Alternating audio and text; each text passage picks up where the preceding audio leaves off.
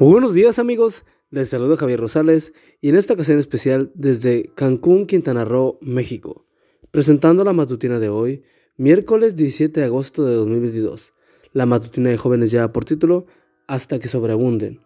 La cita bíblica nos dice, Traed los diezmos al alfolí y hay alimento en mi casa. Probadme ahora en esto, dice Jehová de los ejércitos, a ver si no nos abro las ventanas de los cielos y derramo sobre vosotros bendición hasta que sobreabunde.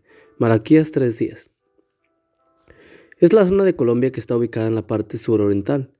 Es un espejo verde inmenso. En aquella vasta llanura se encuentran miles de adventistas del séptimo día, varios distritos pastorales y un sinnúmero de iglesias. Aquella zona fue territorio de grupos armados. Ellos establecieron su imperio allí, total dominio, control completo, y se constituyeron en la única autoridad válida.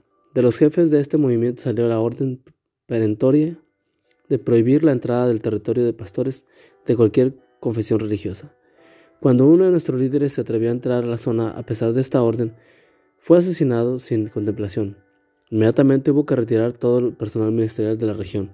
Entonces fueron las damas de la iglesia las que tuvieron que poner al frente de, las congregaciones para ejercer el liderazgo y brindar cuidado a la feligresía.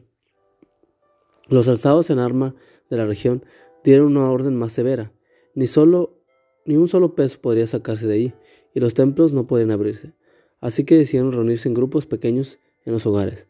De esta manera, aunque los diezmos eran depositados en esos hogares, no podían conseguir su curso para llegar a las oficinas centrales de la iglesia. A pesar de todo esto, las damas que asumieron la dirección de la iglesia en esa zona idearon una forma para que los miembros pudieran cumplir con el mandato de traer los diezmos al alfolí. Abrieron una tienda de abarrotes e insumos en la población principal.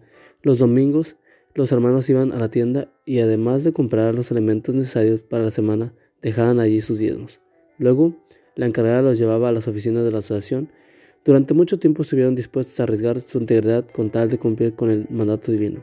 Y el Señor cumplió su promesa de abrir las ventanas de los cielos para derramar su bendición abundante sobre sus hijos.